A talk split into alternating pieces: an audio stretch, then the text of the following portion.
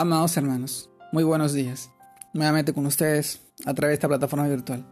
Reciban este saludo cordial en nombre de nuestro amado Señor Jesucristo. Y permítanme compartirles el tema de hoy día y la reflexión prácticamente, que se titula Reinamos en vida. Reinamos en vida.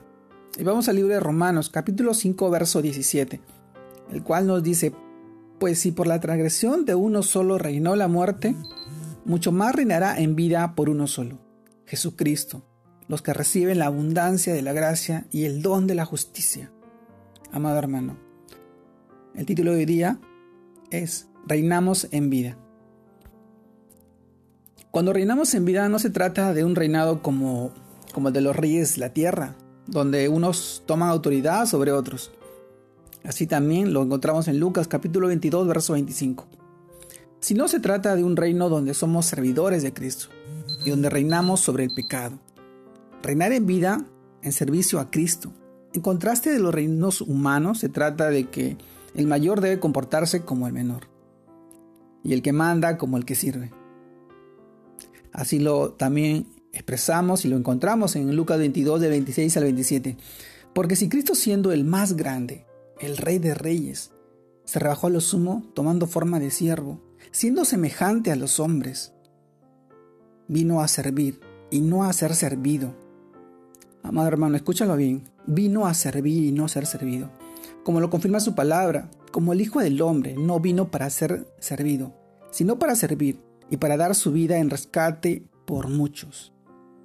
Esto lo encontramos en Filipenses capítulo 2, verso 7 y también en Mateo capítulo 20, verso 28. Amado hermano, y debido a que recibimos por medio de la fe en Él, en Jesucristo, abundancia de la gracia y del don de la justicia, se trata de que reinamos ahora sobre el pecado, sobre las adicciones, sobre todas las formas del mal.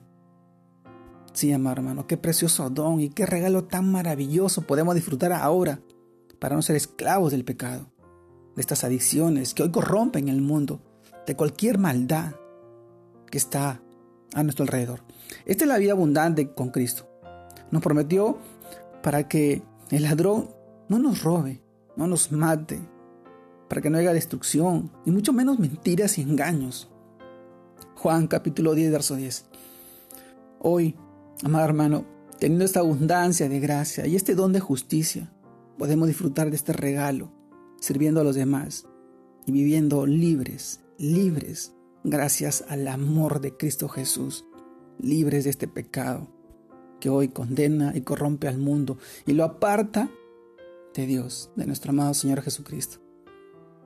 Amado hermano, hoy te animo, hoy te invito a que tú busques de Jesús, a que tú busques de su palabra, a que tú busques de la sanidad que Él te va a brindar y la, y sanidad espiritual y sobre todo emocional, a que sientas el abrazo, el amor que Él te puede dar en esos tiempos tan difíciles en los cuales estamos pasando. Reinamos con Él. Así lo expresa su palabra. Cuando llegamos a Él, postrados, con un corazón humilde y arrepentido, reconociendo que hemos pecado y le hemos fallado, y Él nos perdona y nos limpia de toda maldad.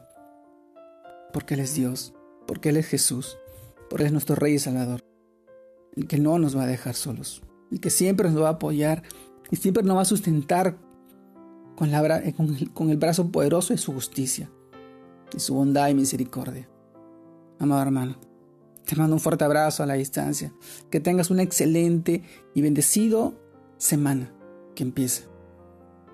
Dios te bendiga, Dios te guarde. Sigue creciendo en el Señor. Sigue buscando de Él y aprendiendo cada día más. Y así glorificarás su santo y poderoso nombre. Y bendirás a tus hijos, y bendecirás a tus hijos, a tu familia y a tus seres queridos. Un abrazo a la distancia. Dios los guarde y bendiga, mis amados hermanos y amigos.